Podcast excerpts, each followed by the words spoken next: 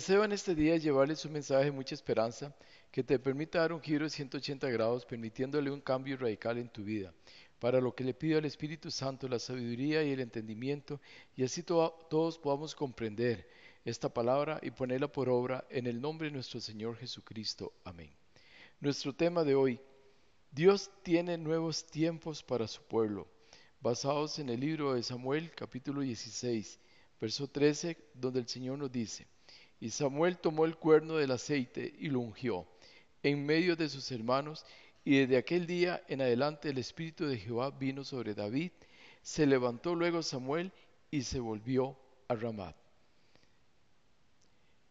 Desde el momento que aceptamos a Cristo en nuestro corazón, nuestras vidas empezaron una total transformación hacia lo nuevo. Es decir, empezamos a notar cambios sustanciales que aún nos siguen sorprendiendo. Dejamos de pelear, cambiamos nuestra manera de hablar, se nos dice en su palabra que tenemos una nueva manera de pensar, descubrimos que sentimos amor por los demás, nos volvemos más sensibles, pacientes y misericordiosos, nos fue dada una nueva identidad, el ser hechos hijos de Dios, restableciendo nuestra imagen y semejanza con Él. Empezamos a sentir un deseo por su palabra y adoración. Todo esto y más como resultado de nuestro nuevo nacimiento de agua y del Espíritu es decir, nos convertimos en nuevas criaturas. Por eso la palabra de Dios nos dice en 2 Corintios 5 y 17, este versículo que hemos empleado varias veces, que es sumamente importante. De modo que si alguno está en Cristo, nueva criatura es, las cosas viejas pasaron, y he aquí, todas son hechas nuevas. Cuando miramos este versículo, a muchos les cuesta creerlo y siguen una vida más antigua que nueva. Nos cuesta comprender que Dios todo lo ha hecho nuevo, que nuestro pasado fue borrado y que todo quedó atrás. Las cosas en nosotros van a ser completamente nuevas, pero empezamos a resistirnos a este nuevo cambio. Hoy día se presentan estas crisis, muchas se presentan en estas crisis muchas cosas, las cuales van a cambiar, quizás unas para bien y otras para mal. Todo esto irá de acuerdo a nuestra manera de ser y de mirar las cosas. Pero quienes estamos en Cristo, todo tiene que ser para bien. Romanos 8:28.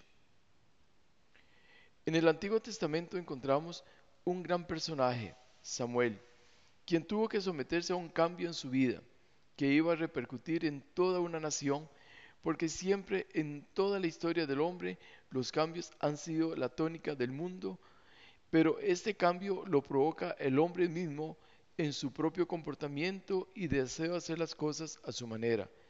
Ahora hablamos de los reinados de Saúl y David.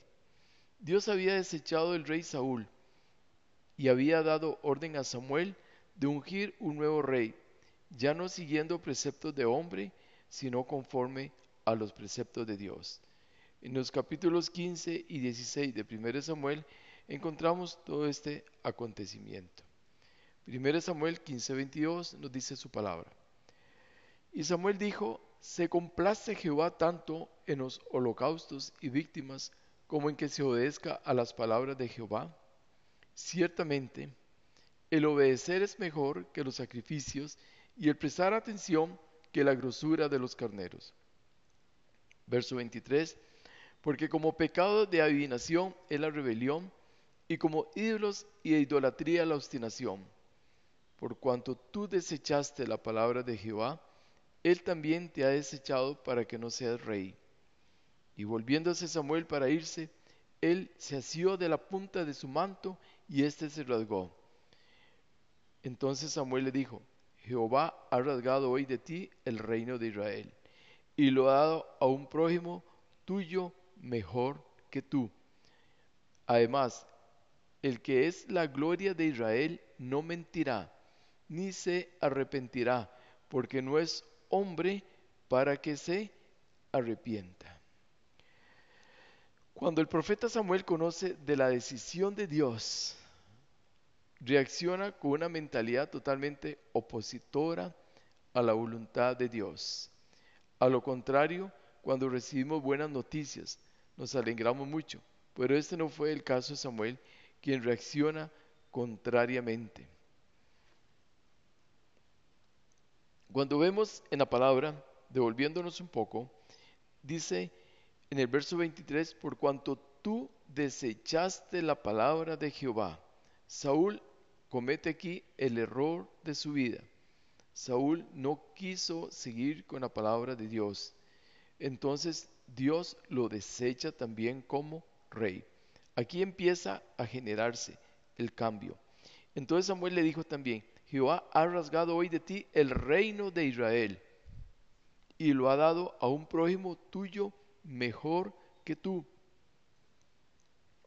Entonces, desde este momento, esto es la sentencia que Dios hace sobre el rey Saúl. Aquí se acabó su reinado. Aquí cambian las cosas, viene un cambio, como ocurre hoy día, vienen cambios.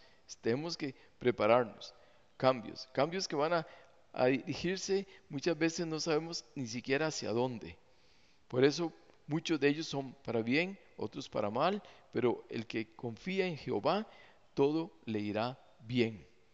Entonces, volvemos. El profeta Samuel amaba a Saúl. Cuando Dios desecha a Saúl por rey, Samuel se afligió, se entristeció, se apesadumbró, y clamó a Jehová toda aquella noche, y Samuel lloraba a Saúl. Estas acciones son, claro, en primera instancia, por la desobediencia de Saúl delante de Dios. En segundo, porque cuando estamos acostumbrados a un gobierno, a un sistema, nosotros no queremos que nos lo cambien. Pero a, Samuel le fue cambiado todo el sistema político que le rodeaba en ese momento. Por eso él se aflige, él se entristece, él se apesadumbra, él clama y sigue llorando y sigue llorando a Saúl. Aquí es donde nosotros como hijos de Dios muchas veces nos quedamos ahí, en esa, en esa parte de la vida. No queremos avanzar, queremos que todo siga como estaba antes. Y el cristiano está llamado a muchos cambios en la vida. Ya vimos al principio de la introducción todos los cambios que Dios provoca a un hijo de Dios. Y aún a una nación, cuando una nación entera se convierta a Dios, esto es aún más grande los cambios, más bellos, más, más dirigidos aún por el Espíritu Santo.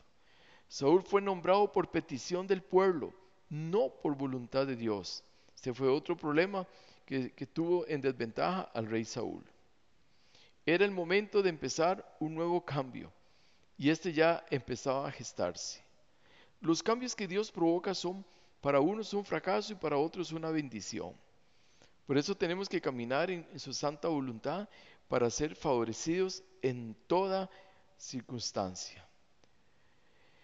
Dios habla a Samuel, le hace reaccionar y dice la palabra, Dijo Jehová a Samuel, ¿hasta cuándo llorarás a Saúl, habiéndolo yo desechado para que no reine sobre Israel? ¿Hasta cuándo llorarás? Le dice el Señor. ¿Hasta cuándo? ¿Cuántos se quedan llorando y llorando, afligidos y no reaccionan a las circunstancias, no reaccionan al cambio ahí? Para Samuel todo se había terminado. Para Samuel hasta ahí llegó todo. Él seguía llorando. Él quería seguir viendo a Saúl como rey. Pero ya ese no era el propósito ni el plan de Dios. Por eso dice, habiéndolo yo desechado. Qué, qué duro, ¿no? Llorar lo que Dios desecha. Nosotros no tenemos que llorar lo que Dios desecha. No lo tenemos que llorar. Tenemos que ser valientes. Tenemos que seguir hacia adelante. Por eso el Señor inmediatamente le dice a Samuel, llena tu cuerno de aceite y ven. Y te enviaré a Isaí de Belén, porque de sus hijos me he provisto de rey. No nos podemos quedar llorando toda la vida. Debemos de esforzarnos y cambiar de actitud y activarnos para poder asimilar la voluntad de Dios, como decimos popularmente, tenemos que hacer manos a la obra. y empezar a trabajar en los nuevos lineamientos de Dios y tomar una actitud como la que le dijo Jehová a Josué, esfuérzate y sé muy valiente. Es decir, se acabó el tiempo de llorar, es tiempo de trabajar. Y dijo Samuel, ¿cómo iré? Si Saúl lo supiera, me mataría. Capítulo 16, verso 2. Ok, aún así, Samuel no dejaba de tener esperanza de que Dios cambiara de parecer. ¿Cuántas veces decimos, no, no lo creo, no lo creo, esto tiene que seguir igual, no lo creo, tenemos que luchar para que todo esto se mantenga igual? No, no, ya hay cosas que ya no se van a mantener igual. Ya el cambio estaba dado. Y sabiendo aún Samuel que las decisiones de Dios son en él un sí, diciéndole a Dios expresiones como, ¿cómo iré? Saúl me mataría. Estos son solamente pretextos de, Samuel como, como luchando aún por algo que ya Dios había desechado. No podemos gastar tiempo con lo que Dios ya desechó. Cuando Dios realiza cambios, ya no hay vuelta atrás, solo nos queda el obedecerlo. Prácticamente nada hacemos con lamentarnos. No nos conduce a nada. Debemos mantenernos firmes y poner siempre nuestra mirada en las cosas de arriba. En la parte B del versículo 16 encontramos la fórmula de Dios para enfrentar todo cambio que se nos presente en la vida. 16.1b dice, llena tu cuerno de aceite, llena tu cuerno de aceite y ven, te enviaré a Isaí de Belén, porque de sus hijos me he provisto de rey. Aquí está el anuncio claro del cambio completo. Se termina el reinado de Saúl y empieza el reinado de David. Por eso, cuando vemos en su palabra. De modo que si alguno está en Cristo, nueva criatura es. Vamos a, dar poco más de énfasis a, a esta fórmula de Dios para enfrentar los cambios. Todo cristiano tiene un recipiente espiritual para ser lleno del aceite prototipo del Espíritu Santo. Ahora, la pregunta es, ¿de cuánto aceite dispones? No podemos olvidar de que somos templo del Espíritu Santo, 1 Corintios 6, 19, y que nuestro cuerpo es el principal recipiente para ser lleno del Espíritu Santo. Hoy día nosotros no ocupamos ni de lámparas, ni de cuernos, ni de odres para llenarlos de aceite. Somos nosotros mismos, como hijos del Altísimo, como templos del Espíritu Santo, que estamos hechos para ser llenos del Espíritu de Dios de una manera abundante, de una manera completa. Ante el cambio, si no nos llenamos de su espíritu, vamos a mantener la mentalidad que lo viejo era mejor, es decir, preferimos lo viejo y lo gastado. Y así no vamos a lograr nada, solo sufrimientos y fracasos, que no nos dejan generar nuevos proyectos e ideas acordes a los cambios que nos harían salir adelante. Dios siempre quiere hijos activos, dispuestos a mover las aguas estancadas y convertirlas en manantiales de agua viva. Por eso es importante una comunión con Dios para recibir de Él nuevas ideas y nuevos proyectos a través de su Santo Espíritu completamente activo en nuestras vidas como templo del Espíritu Santo de Dios que somos. Samuel, llena tu cuerno de aceite y ven, dice el Señor. Significa esto en Samuel. ¿Qué significó eso en Samuel? Que su cuerno estaba vacío, usado como recipiente de aceite. Este cuerno lo usaban profetas y sacerdotes para ungir.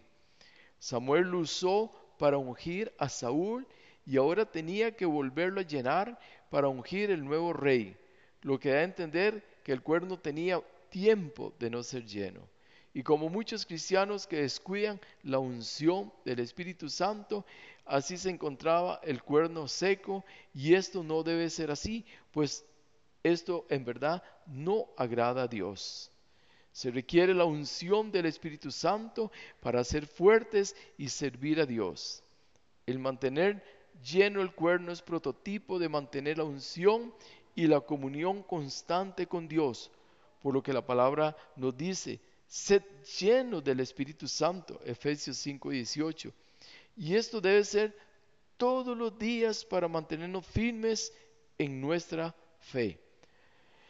¿Qué pretendía Dios con un cambio de rey? La soberbia y la arrogancia del hombre siempre le han traicionado y le han hecho creer de que todo se maneja por sus propias fuerzas. Y el rey Saúl no fue la excepción a esta situación. Recordemos que él fue nombrado por su pueblo, pero Dios lo hizo tropezar, pues no había en Saúl lo que Dios deseaba. Y lo que Dios deseaba era un rey conforme al corazón de Dios. Imagínense cuántos cambios se generarían en un gobierno si su principal gobernante diera testimonio de dependencia total a Dios. Pues así Dios encuentra nuevo gobernante para Israel conforme a su corazón y quién más sino David. Volviendo al versículo, lleno del Espíritu Santo, esto nos enseña que si cada uno de nosotros nos dejamos gobernar por el Espíritu Santo de Dios, no tenemos por qué sentir temores a los cambios que Dios quiere se realicen. El ser lleno del Espíritu Santo es algo que siempre se va a necesitar cada vez que tenemos que tomar decisiones en nuestras vidas. El tiempo del verbo está en presente, sed llenos, sed llenos, lo que sugiere una acción continua, o sea, constante. En otras palabras, un cristiano debe estar siempre llenándose del Espíritu Santo. La palabra de Dios dice, en el día de Pentecostés fueron todos llenos del Espíritu Santo. Hechos 2.4. Poco tiempo después, tras una reunión de oración para obtener valor, el mismo grupo fue lleno otra vez del Espíritu Santo. Hechos 4:31. Necesitamos una preparación de corazón para lograr tres acciones que van en conjunto, es decir, unidas para ser controlados por el Espíritu Santo. Tres cosas que todo cristiano necesita para poder decir yo verdaderamente soy controlado por el Espíritu Santo. Primero, la santidad. Primero Pedro 1.16 dice, sed santos porque yo soy santo. La santidad es importante, es básica. Dios nos hizo sus hijos para que nosotros nos apartemos del pecado y que ya no seamos más esclavos del pecado ni vivamos más bajo la esclavitud del pecado, sino en la libertad a la cual Cristo nos hizo libres. El segundo punto, hacer la voluntad de Dios. Salmo 143, 10 dice, enséñame a hacer tu voluntad, Señor. Qué cosa más profunda, ¿no? Enséñanos hoy día, Señor, también a hacer tu voluntad. Porque el hacer tu voluntad sabemos, Señor, que eso te agrada a ti grandemente. Como tercer punto, confesar siempre nuestros pecados. Salmo 38 y 18 dice, por tanto confesaré mi maldad y me, y me contristaré por mi pecado.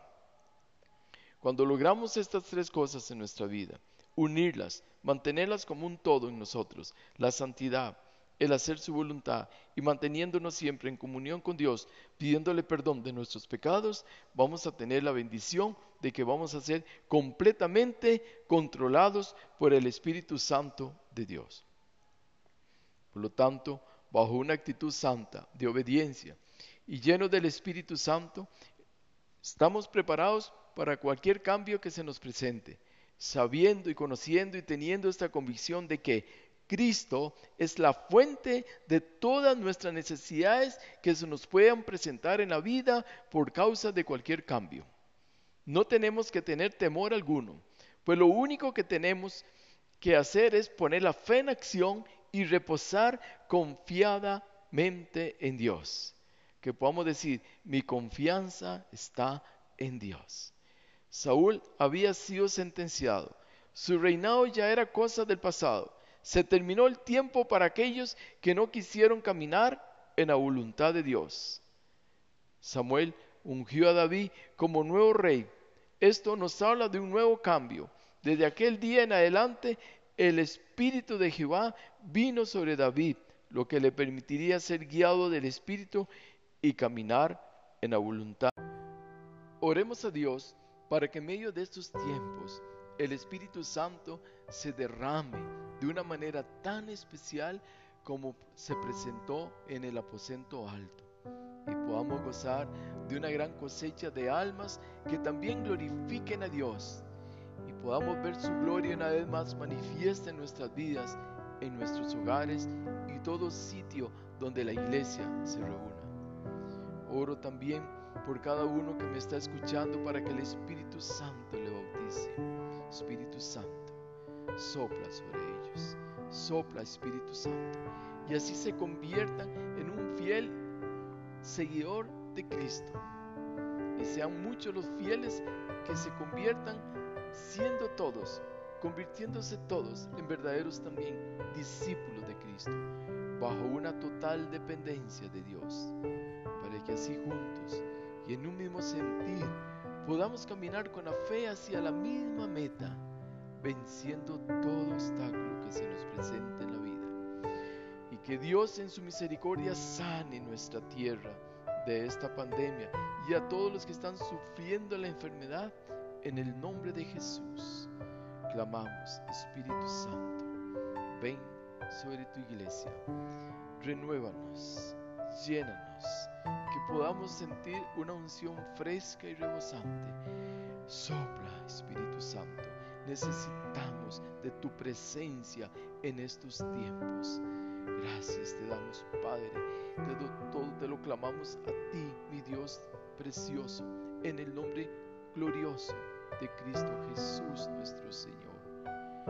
Y como dice en su palabra, antes bien como está escrito, 1 Corintios 2.9, cosas que ojo no vio, ni oído oyó, ni han subido en corazón de hombre, son las que Dios ha preparado para los que le aman. Señor, confiamos, Señor, que todos estos cambios que se produzcan, Señor, sean para bien, para el bien de tu pueblo, para que muchos se conviertan, para que podamos ver tu gloria de una manera como nunca hace mucho tiempo que no se mira, Señor. Bendito sea tu nombre, Señor. Bendito sea tu nombre, Padre. Gracias, hermanos, amigos, por habernos escuchado. No te guardes este mensaje, compártalo, para que también muchos sean fortalecidos con esta palabra. Les habló su amigo y servidor José Alberto Delgado desde Santa María de Bota, San José, Costa Rica. Un abrazo a la distancia para todos. Bendiciones. Amén. Gracias por escuchar este podcast. No olvides compartirlo con tus familiares y amigos. Escribe tus comentarios. Hasta la próxima. Bendiciones.